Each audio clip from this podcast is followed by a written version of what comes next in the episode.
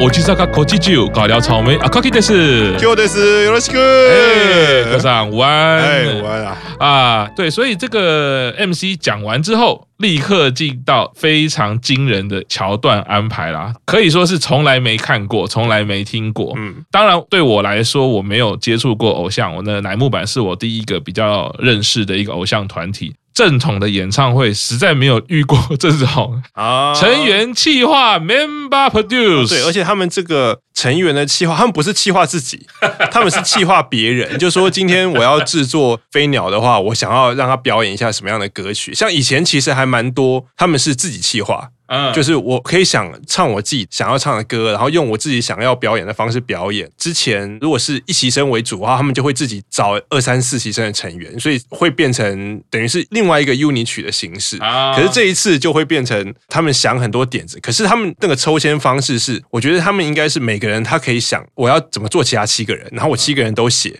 然后那个人抽签抽到哪一个他就他就必须做，所以。总共有八个人嘛，这八个人的呈现出来的表演，你就知道有非常认真气化，应该说应该说都是很认真气化，可是方向不一样，就是有着重表现力的，有着重个性的，然后有着重恶搞的，我觉得都有在这八个里面都有呈现到。我自己重新看这个 Member Produce 的感觉哈，我觉得还是免不了会跟二期生不能说是比较啦，我其实会想起说，哎，二期生当然他有很强很重的离别感，因为二期生算是一个核心成员，就是未央奈他要离开的。当然，就像 Q 厂上次也说的啊，我很少有机会可以这样好好的表演，我当然把握机会要展现在楠木板里面该有的东西。听起来很悲，但是也就是他们的愿望。那回到一期生来说，他们我脑袋里面的念头就会是怎么可以搞这种东西，但是又想一想。诶，其实如果回顾从 Dogo Bingo 或者到公式中来看，好像一期生在一开始为大家建构的那个乃木坂世界就是这样，要有创意的，要有歌唱舞蹈，要有恶搞的，哦，要有幽默的，也要有互动的，也要有临场反应的。就是如果我们不是只有听乃木坂的专辑、看乃木坂的演唱会，我们把它拉开到整个乃木坂世界，它去建构的东西的话，好像其实一期生就是。给我们这些东西，而且因为就是有这些东西，所以你才可以更看清楚每个人的个性。对，因为如果你永远都只有唱歌跳舞啊，顶多再加个演戏的话，其实你的个性很难凸显出。你看，像瓦达玛雅，如果你没有头诺王的比赛，你怎么会知道瓦达玛雅的反应这么的有趣呢？是不是？你的用字真的是 非常的仁慈啊！非常佩服 Q 长对瓦达玛刚刚那个用字，我们要好好学习。对，有趣，非常的有趣。对，所以回顾起来，就一开始觉得很冲突感，但哎，回头想一想。好像是诶，乃木坂给我们的感觉其实就是这样子。所以当一开始这样进入这个乃木坂演唱会，可以说应该是创举吧。创举，乃木坂的以前演唱会应该是没有出现这种东西吧。而且那个时候看的时候都很期待，就你知道他们要干嘛以后，你就想哦，因为如果只是唱歌，就是啊，你顶多期待会不会唱我喜欢的歌，会不会 会不会怎么样，谁会不会唱什么歌。可他这次，你除了歌以外，你会期待说，嗯，那他会把它做成什么样子啊？对，所以第一首我非常喜欢的十三号星期五，十三金啊，十三金啊，这个在第五单的歌曲啊，嗯、那原本的十一位也是啊，我觉得非常喜欢的一位啊，斋藤优里，嗯。啊，那这个之前有说过，他已经准备要算是隐退啦，对，目前来说应该是隐退演艺圈了，嗯、但是当然 IG 还可以继续追踪，那所以这首歌想到了这个斋藤优里呢，气化成员。啊，是由谁来负责呢？啊，担任总制作人的啊，不是邱元康，是米娜米新野男耶。然后新野男，我觉得很认真，他就立刻就说啊，我平常呢都没有看到这位成员挑偶像王道歌曲。那希望他可以做这种像是优里那种煽动的这种话语啊啊，因为他立刻就剪了一个画面，就是原来在十三金演唱会的时候，优里就会立刻一直跟大家互动。他前面会，他前面会先讲一句话，然后后面再有一个最后一次副歌的时候，他也会有做一个指挥的动作。是这位成员是谁呢？竟然是我们的一个大，哎，所以 Q 上看到您的主推一个大执行了星野男的这个计划，你看的那时候感觉是什么？我记得这是他第一次表演这首歌，而且假的？对他。你看，像这首歌里面不只是那个一讲你，你或者是你看高山跟松村，他们其实很少，而且他们穿的衣服是十三金原本的衣服，不是 MV 里面的衣服，是十三金打歌服，哦、就是他们所有的人都穿那一套嘛。可不可以说是有一点像女仆装？女仆装，然后有点洋娃娃风的可爱可爱风。对，然后你看完这个，你会想一想，你会发现，对你平常看森林绘花的表演，他表演其实。很少会有跟观众互动，你都是看他这边唱歌，哇，唱得好好；你在看他在那边弹钢琴，哦，好会弹，自弹自唱，好厉害。可是你很少会看到深田绘花在表演的时候，因为刚刚讲说这首歌一开始音乐响要开始唱之前，斋藤优里会说那个想要胡闹的人到我的手指集合。那个是日本小孩常常小时候要在玩啊，想要玩什么都要到手的集合。如果你对，我记得我看到是在蜡笔小新里面看到哦，因为蜡笔小新就改成比较低级嘛，就是就是想要玩的到我的屁股集合，然后大家就那个流汗就很大颗。对，然后你后来才发现哦，原来这是日本小孩可能要开始胡闹要开始玩的时候，所以那首歌一开始深田绘画就有副科那句话，然后就看完之后你会想嗯。你再次认识到森田绘花有多么的全能，你要他做刚刚小兰讲的王道偶像，然后讲一讲先跟观众互动，然后让然后跟你要说卖萌也好，装可爱也好，他还是做的很到位。对啊，然后就。很可爱，嗯，Q 长刚刚讲的非常好哦，就是生田都是以表现他的专业，对啊，才能。实力，对，比较是这种专家指向的啊，所以他的歌唱力跟他的这个钢琴演奏力真是高到有一点就是吓人呐，尤其是以偶像团体来说啦，所以常常我们之前的演唱会，例如说在八周年的第一天的时候，哦，我们就说有一 part 连续的这个将近十首歌，所谓的生田 part 啊，那时候还记得我们在演唱会呃，在跟大家分享的时候说，哇，那一段的音乐品质整个提高太多了，因为不同的曲风，然后不同的人，然后可是主角都是深田绘花。对，然后当然他那时候也搭配了重要的三巨头的其他两人啊，纯奈跟久保，哇，那使得那 那一段你抽掉乃木坂，你会觉得说，呃，这是歌手，对，歌手，可是什么样的这个三人组合的歌手？所以星野男这个我觉得算很有创意，而且帮我们抓到，像我个人啦，没有这么了解深田，或者是说我们毕竟不是主推，我没有去这么细腻的去看到刚刚 Q 上说的这些点，那 Minami 这个企划等于是帮我们点出，哎哎，大家都没有看过一个大做这样的，我觉得可以想出这样的话，可见你看他对深田绘画他很了解，真的，他知道深田绘画的表演的本质是什么东西，可是他。就像刚刚讲，他希望他去做一些他平常没有在做的事情，可能他不是做不到，可是他因为因为他实力已经很强，他不需要去做这件事。你看，所以会有他在表演的时候，他可以跟你挥个手就不错，他一边唱歌一边走跟你挥手，他才不会跟那个哎，哎对，搭到我的手指集合，或者是说哎大家一起唱，他很少做这样的事情。所以刚刚有讲嘛，这些气话有认真企划的，然后有想要恶搞的，然后有想要展现不同面相。那 Minami 的这个气话就是非常非常认真，不要看 Minami 平常可爱可爱。然后有时候会耍任性，最后做起来那个气话还是很到点的、啊。哎，Q 厂刚刚讲的又很好，就是我觉得在回顾的时候，我觉得乃木坂最厉害的是又是来一个双重加分。嗯，因为你看到不同的生田绘花啊，觉得很好。你看了一首新的表演，然后你对生田绘花加分。可是当你看到新野男很认真的在描述他的气话的时候，你可以感觉他的用心，嗯、感觉到他对成员的关注，嗯，一些细腻的地方。哇，那时候看第一首就觉得又是我喜欢的歌，而且，好棒啊！对啊，而且 Minami 很认真，他自己也有下去跳。你有跟我制作人自己下去跳的吗？对对对，叫你制作人出来跳啊！他真的有，他真的有出来跳。对，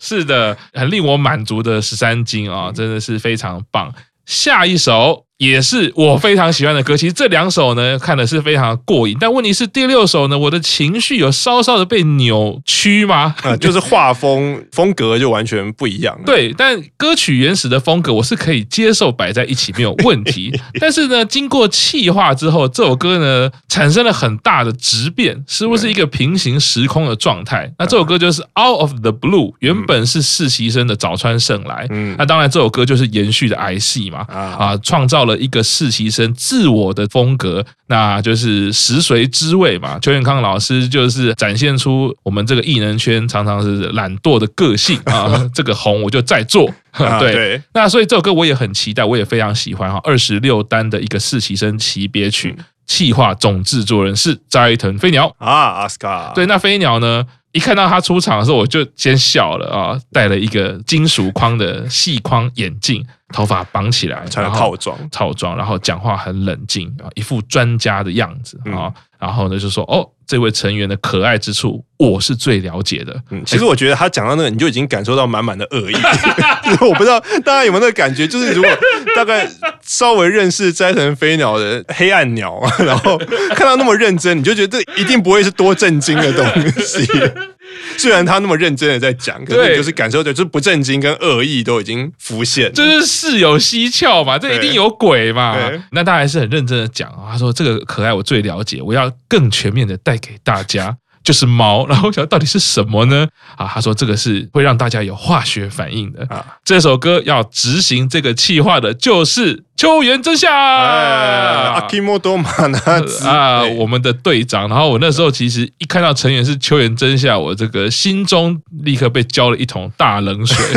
为什么？因为不论是他要唱哪一首歌曲，我都会觉得那首歌就岌岌可危啊。啊，对，而且尤其是这首歌，就我很喜欢，想说，嗯，完了。他该不会又像是 Of Show Girl，嗯，要整个扭曲嘛？结果呢？哎，巧妙的设计呢？真的巧妙吗？其实到现在我都觉得那感觉，我无法形容到底什么感觉。因为他的表演方式，就是因为飞鸟刚刚讲了 Cats 嘛，就是百老汇的那个 那 Cat。可是我觉得他很杜烂的是，舞裙全部都有穿 Cats 的那个衣服，只有确认那样，他是穿 cosplay 的那个白猫，那个就不是，不是 百老汇，对，不是百老汇里面那个样子。然后用然后用那个猫语来唱那个。Out of the blue，喵喵喵喵喵，喵喵喵喵喵。然后我在想说，这边我有一个，你要说比较专业，我你现在因为师母你是那个专业的音乐工作者嘛，你说对于一个唱歌比较容易走音或者比较容易不准的人来说，你要求他就不要唱歌词，你就全部发同一个声音，他会比较容易唱得准吗？会。哦，这完全你完全讲中一个点，会完全会。哦，难怪我觉得好像其实没有很。虽然 虽然一直喵喵喵，你就觉得很怪，可是歌唱起来倒没有太奇怪，整体而言。因为这个其实跟有一些语系会有一些关系啦，尤其是还有每个人讲话的习惯是有影响的。就是说我们在使用语言的时候，语言本来就有它的音嘛，嗯，尤其是中文跟越南语，它是有固定音的。中文跟越南 语，对对对，就是这个是语言学里面就是两个常常被拿出来做例子的，就是比如说我们讲“我”这个字，我没办法改变它的音，我一旦改变，它的意思就会变啊。啊，我们讲窝窝我我我，对，所以它的音跟意思是有绑起来的啊。那日语当然好像没有，但是我们会习惯说 r e 五 a o，好像每个人念起来都差不多。对，但是你可能高一点低一点，理论上应该是不影响。有日文也有些就是可能跟英文很像，你的高音或你的重音放在哪一个地方，它的意思会变变不一样。对，所以也就是说，我们本来在使用语言的时候。声音的高低使用是跟意义绑在一起的，可是呢，你写在曲子里面的时候，有的时候那个曲的高低跟你用字的高低未必是一样。哦，所以很多人在唱的时候，他会受到干扰的是，我唱到那个词的时候，我会想要唱我原本讲话的时候那个词的音，所以常常那个走音会来自这里。嗯，所以通常我们在做发声练习，或者是做在练唱歌的时候，你一定是先去掉语言，选一个发声你常用的一个啊。对，你可以用好好好好，对，各种这种方式，那你就会知道说，哦，原来我唱的音是这个。那后来把词填进来，你就要知道，好好好好，我可能要改成唱 k k k k k，要慢慢的去做转变。那所以刚刚正想讲说，这个气话看似胡闹，但我觉得这个完全是有解救到邱元真下他一个人如果要独挑大梁，他最大的难题。所以我就前半段让你先用喵，而且你。你唱喵，他很胡闹，对不对？嗯、我觉得听众你也不会去注意他到底有没有唱准，唱准。就是哦，果然原来里面有这一层考虑啊，是吧？你对。你在听的时候，你根本不在意，对，对。就是就是觉得很荒谬而已啊，荒谬。而且而且，你想，猫叫的声音本来就是喵，而且他很故意，有的时候他每一句完他会。再多一声，我就甚至觉得他有很成功的把确认真相会走音这件事情，就把弱点藏起来。对，而且他藏在猫的叫声非常合理啊，啊就是会有一种叠合的感觉，嗯、那就过关了。嗯，可是我觉得他还有一点，我觉得还蛮恶搞，就是他前半段都是用猫语的喵喵喵，可是他下面字幕是照打。对，我觉得是这样，他下面字幕没有全部换成娘娘娘，全部下面还是找原来的歌词。然后他中间有一段其实是他跟其他舞群互动。不是中间有一段是那个阿斯卡出来飞鸟出来丢鱼骨嘛？嗯、他其实那段很有趣，他们在演戏，就是因为刚刚有讲了，秋元真夏穿的跟其他的猫不一样，只有他是 cosplay 的白猫的衣服，然后其他的猫就是围过去说：“啊，你的气场看起来跟我们完全不一样啊！你你简直就是贵妇猫，然后跟我们流浪猫完全不一样。”然后真夏猫就说：“对啊，我跟你们不一样，你看我都不用去翻垃圾虫找厨余师，然后我完全就是贵妇，我跟你们不一样。”然后那个时候就是飞鸟出场，嗯，然后所以飞鸟 那个时候才出场，他是拿一个鱼骨头嘛，鱼骨头其实就厨余啊，他就说他说没有啦，其实你根本就很想要这个吧，然后然后就丢，然后最后人家就是捡。然后你你可以注意到，他把它丢出去，春人真夏去捡的时候，飞鸟笑得超开心。就是我觉得这个表演形式有，有完全满足到我们飞鸟制作人想要的效果，所以他就开心的笑。所以这个可以对照刚刚我们讲哈《十三金》这首歌，你看看我们的星野制作人，他就是很认真的下去跳。对，但是我们的飞鸟制作人，对飞鸟制作人就出来丢鱼骨头，比较一个虐的动作。对，可是其实我觉得还是，当然是觉得很荒谬。可是就是因为这么荒谬，所以每个人都会记得秋元真夏在一期生级别演唱会 穿着，而且从另外一个角度来看，你看如果是其他人，然后被就说啊你要 cosplay 成猫，然后在这。你会觉得我我一定是被人家恶搞，因为我觉得邱元真夏不会啊，他完全不会，因为他完全个性就是这样子，而且他穿的那件猫咪的 cosplay 衣服，我觉得那是他自己的，因为他在早期，他之前有上很久以前有一个综艺节目，就是奶油版的王牌成员上嘛，嗯，然后他们里面就说，就是讲阿飞鸟是什么样的人，然后七濑是什么样的人，麻衣是什么样的人。然后森女辉啊，松村什么样？然后讲到秋元真夏的时候，就介绍说他是乃木坂的钓师，钓鱼的钓，嗯，然后师傅的师，然后钓师是什么意思呢？就是他在握手会的时候，他只要握过你一次，那个人就会迷上他。哦，然后他说，然后那握手会有有哪些诀窍？当然就是一些对应嘛，或什么。然后，然后那时候就出场。他出场的时候，我记得他穿的其实好像就是他自己的，他就会在握手会的时候 cosplay 成各种女仆啊，或者猫咪啊。然后，然后他中间有一个跟那个其他搞笑。艺人表演，他就是穿着猫咪的衣服嘛，然后就握到他的时候，手握上去，他第一句话就是说：“啊，我是找不到家的小猫咪，有人要把我捡回家吗？” 然后那个搞笑艺人因为大概都大叔嘛，大概都我们这个年纪，然后马上说：“我我要捡，我要捡，我要捡。”对，所以我觉得这个你要说有点像上下交相贼，就是飞鸟制作人也想要恶搞，然后秋元真夏也想要被恶搞，所以就是一个你要说 win win 双赢。对，而且你看。那个表演之后，其实我大概一两天，我听到 Out of Blue，我其实我都听不到歌词，我都是在娘娘娘，都是听到猫语，就是他已经又继白石麻衣之后，四期生也成为 秋元真夏那么抢歌的受害者。真的，就是那时候 Q 长就提醒说哈，只要被秋元真夏唱过的歌，然后就会变成秋元真夏的歌。很强大，对，这不知道怎么说哈，因为对于 Of the Blue 非常喜欢的我啊，一则一喜，一则一忧。对，好像我现在目前为止还不是很想面对这件事，我很怕我打开 Out of the Blue，可能之后会出一个新的那个混音版秋元真夏 Version。对，他如果出这个猫版，不就很像是过年的时候会有的吗？过年不是会出什么猫狗啊？对，小孩十二生肖没有，十二生肖没有猫，刚好。所以呢，哦，光这前面两首歌，我觉得就是让大家耳目一新，嗯、然后你就会发现，哦，这两个其实企划就满足了刚刚 Q 长说的哈，有认真的，有恶搞的，嗯、而且两个一开始的强度就非常浓烈。嗯、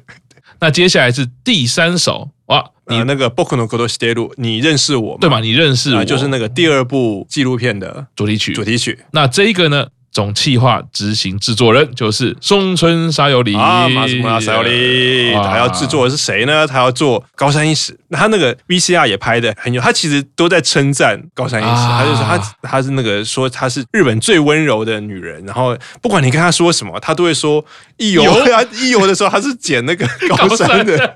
的那个，就是明明是很温柔，可是捡的很，而且他明明是很温，就是你跟他说什么，他都说好啊，然后你你很累或者怎么，他都会说呃，大丈夫よ。没关系，可是他剪上了高山的那个声音，就会有一种搞笑感、戏谑。对，然后可是因为高山很温柔这件事情是大家都知道，就是同辈也知道，嗯、后辈也知道，而甚至是其他板道团体的人都知道高山姐姐是很温柔的人。他说：“可是我今天要传达不是她的温柔，是我要让大家知道高山除了温柔之外，她也是非常努力、非常拼命。”所以我想到的就就是要让他做钢琴的自弹自唱，太惊人了。钢琴的自弹自唱，而且是要追求高品质、高水准的自弹自唱。反正你知道，松村就是讲话就很浮夸嘛，要做乃木坂史上最高水准的演出。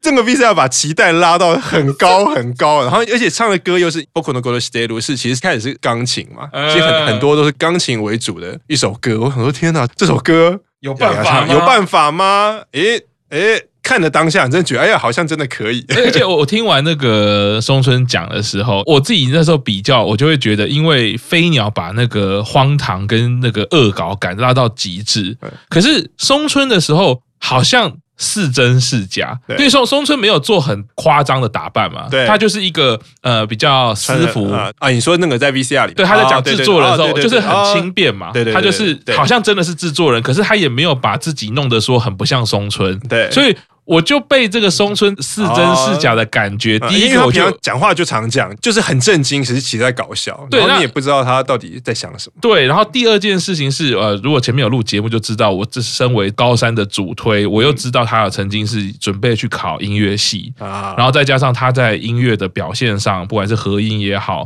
或者是唱歌也好，我都是非常喜欢的。嗯，所以我心中又觉得，哎，他会不会跟那个瓦达玛雅一样，我真的会弹钢琴？对，我我在想。他一定会弹，只是说他弹的怎么样，从来没有听他说过。或者是进了乃木坂之后，他有没有再继续？对，就是哎，那现在要叫他表演，他到底能做到什么程度？难道真的是可以这样子一首歌弹完吗？然后我自己又想说啊，就像瓦达玛雅之前在节目说，其实我在乃木坂看到了伊戈塔生田绘里花就是这么会弹钢琴的时候，我就再也不会把我弹钢琴这件事拿出来当成一个梗嘛。嗯，那我在想说哇，尤其是高三是这么内敛的人，他常常讲说王道系偶像，我们团。体里面已经有很多人了，那我就当一个综艺。那所以我在想说，他一定也很可能是因为这样，他钢琴也就没有凸显出来。哎，今天这个气化到底可以展现到什么程度？我自己心里因为这两个因素，这也蛮期待的。然后想说，哦，真的是可以这样子吗？啊，然后松村又讲的这么对啊，有决心，史上最高水准的演出，对啊，才一个月，真的可以做得到吗？然后就剪了很多画面，不是在在后台，会在那边练。好像真的煞有其事。我想说，一开始出场就一个平台钢琴，非常的漂亮啊，然后还有和音啊，三位和音站在那边这样，然后那个歌曲就一开始哇，好惊人呐！他竟然就这样子弹了，欸，还不错哎，很稳吗？对啊，然后我觉得非常聪明的事情，听他弹呢，哎，还有一些自己的表现，跟原曲是不一样的。啊，所以那个钢琴不是说从 CD 里面拉出来，然后再加上我就想说啊，这个应该可能是老师采谱之后，呃，跟他讲说有些东西不一定要照弹这样子，甚至有一击是从高山的背后往钢琴照。啊，原则上这一集其实都是不太可能拍的嘛，因为一般如果说你是演戏的，你不能拍到手嘛，对，因为那个可能说是代弹的嘛，所以他竟然从后面拍，然后从那个倒影还看得到他的手在弹，哇，我觉得这个真的是，就心里在大概一分钟以内是完完全全的落入哇，高山是可以弹钢琴松村做得好，就是要这样的计划。而且就想说，对，前面已经有一个认真，一个恶搞，对啊，再来一个认真的，对，很合理。而且这个这个认真还不是只有你穿什么衣服，然后唱的歌就好，你还是要有付出努力跟拼命才可以达成的。对，好，就就在。你心情被扶到最高点的时候，来了个钢琴 solo。其实那时候我就觉得有一点点怪怪的，然后我心里想说：好啦，如果这一段这个钢琴 solo 比较难是假的，那你摄影机好像有点是不是搞不清楚状况？你知道吗？因为这就是拿先入为主，你已经先认定了偶像是对的，你就开始怪罪其他人。后来直接拉到整个高山的弹琴的画面的时候。它是距离其应该有大概八十公分左右，对，手伸长也碰不到，手伸长也碰不到。也就是说，高山从一开始就是假弹，全部弹的是空气。可是我觉得很厉害，他对我配合那个拍子，跟配合那个位置，然后力度，他的那个手都有。就是钢琴比较用力的时候，他手就是真真的有比较大力。Q 长刚刚讲那个钢琴那个位置啦，我觉得那个东西就是表示他一定会弹钢琴哦，就是那个就会基本我知道这边是高音嘛，这边是低音嘛。然后在第二件事情是是我知道拍子嘛，我听得出来那个拍子是什么啊，那个用音是什么我不知道，但是我会知道这件事。那我手只要照眼，其实就。可以，我刚刚本来想讲的是说，所以他这一个月其实是在练那个，他是在练空气钢琴。没有啦，因为我个人是会觉得，如果他完全不会，也练不起来啊。我觉得如果完全不会，他没办法演那个部分。那个部分你要有基本的，或者说，就算你不会钢琴，你要会乐器啊。你要知道他有一个编排的逻辑啦，你才会知道他大概的位置在哪里。但是呢，我我并不是要讲说他弹的很好，他就是假弹，因为他没有弹，所以所以没有弹的好或不好的问题。对，对我只是说，嗯。非常佩服他可以坐在钢琴椅上面，然后是距离钢琴可是要有个五十八十公分的啊，神色泰然，对在唱的歌，看用情至深。对，但是那个拉到那个画面的时候，我真的觉得荒谬至极。原来你也是要搞这个啊？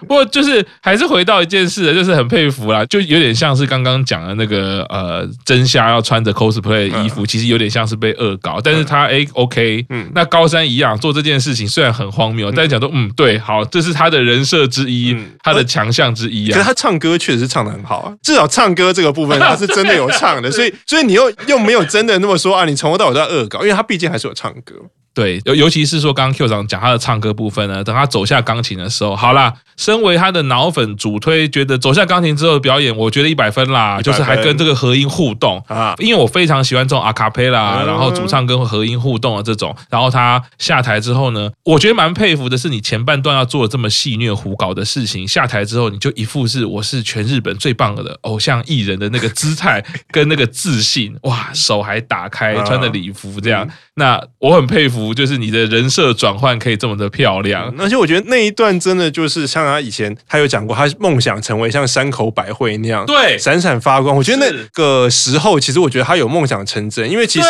其实高山很少在乃木坂的表演里面，他有机会可以独唱，真的。所以，然后你看他又穿的那么漂亮的衣服，那件衣服真的就是礼服嘛，然后露肩，然后跟三个和音天，那就是一个偶像在唱歌，然后唱的很好，然后想说，哦，就是还是有荒谬归荒谬，恶搞。归恶搞，可是他还是有让你看见高山这一面。真的哦，课长讲这一段太让我感动了。我那时候就是会觉得，这也很像是高山一时从入乃木坂一直以来的，你要说命运也好，或者是说在这个团体里面的角色也好，我想要当王道偶像，可是实际的环境不是这样。可是我改变自己，那么去融入。可是，在需要他去展现这些很本格的东西的时候，高山的表现是。哦，我不会说他是一百分或第一名，但是我觉得是不用挑剔的，他还是拿得出东西来。对我，我觉得是是很好。然后就像刚刚讲的，就是大家如果都知道他的心中最原初的这个梦想，就是山口百惠般的偶像的时候，就在那短短的下台的可能三十秒到四十秒之间，我觉得是有的，嗯，的确有那个感觉，而且他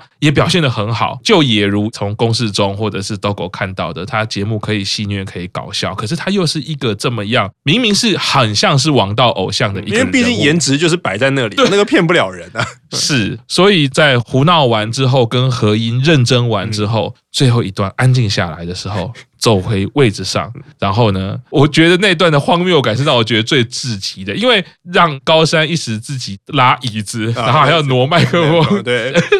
其实我反而觉得高山的人设这样做是合的，是 match 的，是故意的啊，就是他自己很符合他的人设会做的事情，对自己拉椅子。对，因为其实老实说，如果你就以节目安排来说啊，他下台之后，你大可以叫工作人员刚刚把它抢好，他坐回去其实就好了。嗯。可是你看，就是要留那么段的尴尬，嗯，让你去看。对，刚刚我就是摆假的，你看我现在要摆回去。对，那个时间很卡嘛，也没有人讲话，也什么都没有，他就在挪椅子，而且还听到那个麦克风挪动砰砰的声音。对，他还把那个本来的谱拿掉。对对对对，他本来那个谱是很复 是很复杂的谱嘛，就是完整的谱，然后后来拿掉以后，只有写 嗦跟什么发 发，然后嗦左，而且还写左手嗦发，然后右手，因为他毕竟还是有练要自弹自唱最后一句。对。对，应该说他也没有骗人，对，他真的有弹自弹自唱一句。一句。那开始弹的时候呢，可以看他的手是完完全全的在大发抖，抖得非常非常的厉害。对，那其实大家如果知道他有个外号，呃，就是像这个中国网友会叫他轴哥嘛，轴哥。哦，他一开始在紧张的时候就会摩擦手手肘，对，然后他其实呃后期他慢慢在改，我相信呢，他一定是有慢慢一直在练习改这个习惯。他不摩擦手肘之后，他的麦克风会一直抓握。啊，他在每一次讲话，他会一直重复的在抓握，这是很标准的，就是你会有一个习习惯的动作啊，去消除自己的紧张，所以你一直不断的抓握。那现在还要弹这个琴自弹自唱的时候，哇，你看那个手抖成这个样子。不过还蛮厉害的是说，就结果而言啊，钢琴弹的部分跟他唱歌的部分，并没有因为他这个紧张跟手抖而产生什么样的你说瑕疵或者是说意外。嗯，诶，就这样子一气呵成弹完了啊。对对，虽然一开始他好像手放到钢琴上有不小心按，对对对对对对对 对。根据我们最近看的一些游戏，有些设定是要解谜，是你要好好的弹钢琴，不能弹错，可能那弹那一下就要爆炸。对，没错，不然就在综艺节目，可能你弹射了就会说啊，失误的挑战终了，然后刚就后面我我是不小心按到，说再再给我一次机会。对对对对对，然后我觉得他那个就你会看到那个真的是他还是把他原本。就是我对钢琴的熟练度到哪里，我就是把原本给你看。虽然我弹的不是很好，可是我有付出努力，我还是把我努力的结果 给你看到。而且我觉得想附带一提是，他后来这是自弹自唱，对不对？他后来在应该是上个月乃木恋的男友活动实体活动里面，他他真的有自弹自唱哦。真的很厉害，所以所以你看，也是几乎是同一个月的事情嘛。因为那个演唱会是三月二十九，对不对？然后乃木恋的男友活动实体活动好像是四月中，是是。所以他在那个上面，他是真的有他的表演，就是自己自弹自唱不是只是为了这个恶搞的气话练了一句，他后续还真的是有在练琴。作为支持高山的我，还是觉得呃啊，我只能说谢谢高山一时啦，很开心可以有支持这样子的人，因为不只是单纯的就是只有颜值啊，或者是唱歌跳舞而已，你带给了我们很多想象啊，拓展了我们很多可能性，跟这个偶像的多元。那这首歌表演完之后呢，啊，进到的是演唱会第八首，也就是这个全员气化的第四首歌啦，《生命如此美丽》。嗯，那这个是十一单的歌曲啊，原本的 C 位就是西野七濑啦，啊，那也是一个重要的歌曲啦。哎，这个气化呢，又是我们的这个星野男啊，Minami 来担任执行制作人啊，Minami 认真的 Minami 又来啦。哦真的，所以 Minami 的风格就是这样哦。他只要讲到这个气化部分，他其实都很关注这一个成员啊，根据这一个成员去设计。当然啦，我飞鸟跟松村也是有很关注那个成员啦，没有错，也比较有综艺感的设计。对，所以这个呃，谢楠就说啦，日奈跟自己都很喜欢跳舞啊，尤其日奈特别能展现性感帅气的舞蹈类型，我只能说这是给你一百个赞，没有错，嗯，我只能非常同意。那这一次特别希望呢，那个日奈表现帅气的一面。哎，所以区分的很细哦，嗯、哦，那这个性感啊、哦、帅气啊，我们就把这个帅气特别凸显出来。我相信，其实之前这个性感的部分，对，哦、我们都知道，不需要 Minami 多提，粉丝都非常的了解，对对，我们大师有多性感。这时候，这个在画面中之后，其实也有访问，就是日奈嘛，日奈哎，看到这个说。这个对我来说可能刚好很适合哦。啊，哎，所以其实哦，这边我就是感觉到日奈也不一样了。嗯，他其实也很知道自己的优势或者自己的特点啊，自己喜欢什么，可能已经不像是过去的铁棒女孩了，就是为他自己也是有有一定的自信啦。我觉得这个 Minami 啊也蛮温柔的哈，就说哇，希望有这个 solo 舞的编排。嗯。啊，可是又提到说啊，演唱会的时候哈，每次要有新的 solo 舞的编排很辛苦。嗯，对啊，我觉得这。个是是一定的啦，啊，就小南就说了啊，Come，这是对不起，对呀，这么可爱的这个小南还跟你说对。不起啦，我想要看一下 solo 舞跳，叔叔跳给你看，不是你，不是你，那个我看影像看到一半，我就自己开始跳起来，所以这个。很明显哈，这个就是针对日奈的设计啊。那我们可以想到，这首歌原本啊，其实应该是呃西野七濑。当然，西野七濑他原本的人设是比较楚楚可怜啊，邻家女孩这种角色，比较柔弱，比较柔弱。那当然，他表现在《生命如此美丽》的时候呢，也也展现出一定的这个力道，嗯，跟这个强度。哎，但是通口日奈这个是几乎可以说是呃十三岁就是完成体，他的成熟度 在那个时候已经是达。到了二十五岁了，哎，到底他表演起来是怎么样？哦，我自己觉得他这个超熟龄版本啊，真的是跟原本是一个超大反差。嗯，他表演这首歌曲就呃曲调、曲式跟舞蹈内容那通口日奈表演起来是没有违和感。对，可是如果你叠合到原本西野七濑的想象的时候，就哎，这这真的很不一样啊！就是你可以感受到那个不会说很大的差距了，可是你会发现那七濑跳的舞的风格跟日奈跳的舞的风格其实是不太一样。对，嗯、我我觉得这个表演就真的是不管从气化段啊，真的很棒。嗯、然后呢，真的是看到我们以往没看过的东西啊，所以我自己还蛮佩服的哈。刚就是光前面这四段气化来说好了。一期生真的还可以给我们很多我们意想不到的东西，我我觉得看到这里，我真的是非常的觉得非常的厉害，非常的佩服。而且日奈后来在演唱会后面的 talking 的时候，他也有说，其实他很喜欢这首歌。啊，对，所以他看到抽到要表演这首歌的时候，他其实其实很开心。而且因为我记得那一单日奈应该也不是选拔成员，所以他一他一定很少有机会可以表演这，因为这首歌不是一个要表演，不会是全部人都出来，一定通常只有选拔成员在表演。啊！你在演唱会的时候，那那日奈一定更没有机会做这首歌的表演。是的，所以全员企划这边已经过了一半哈。那我们节目在这边呢，要这个礼拜先跟大家 say goodbye 啦。那我们下礼拜会继续介绍乃木坂九周年一期生演唱会。我们从从全员级别的下半场后面四首歌继续为您介绍。那我们下礼拜见喽，拜拜拜。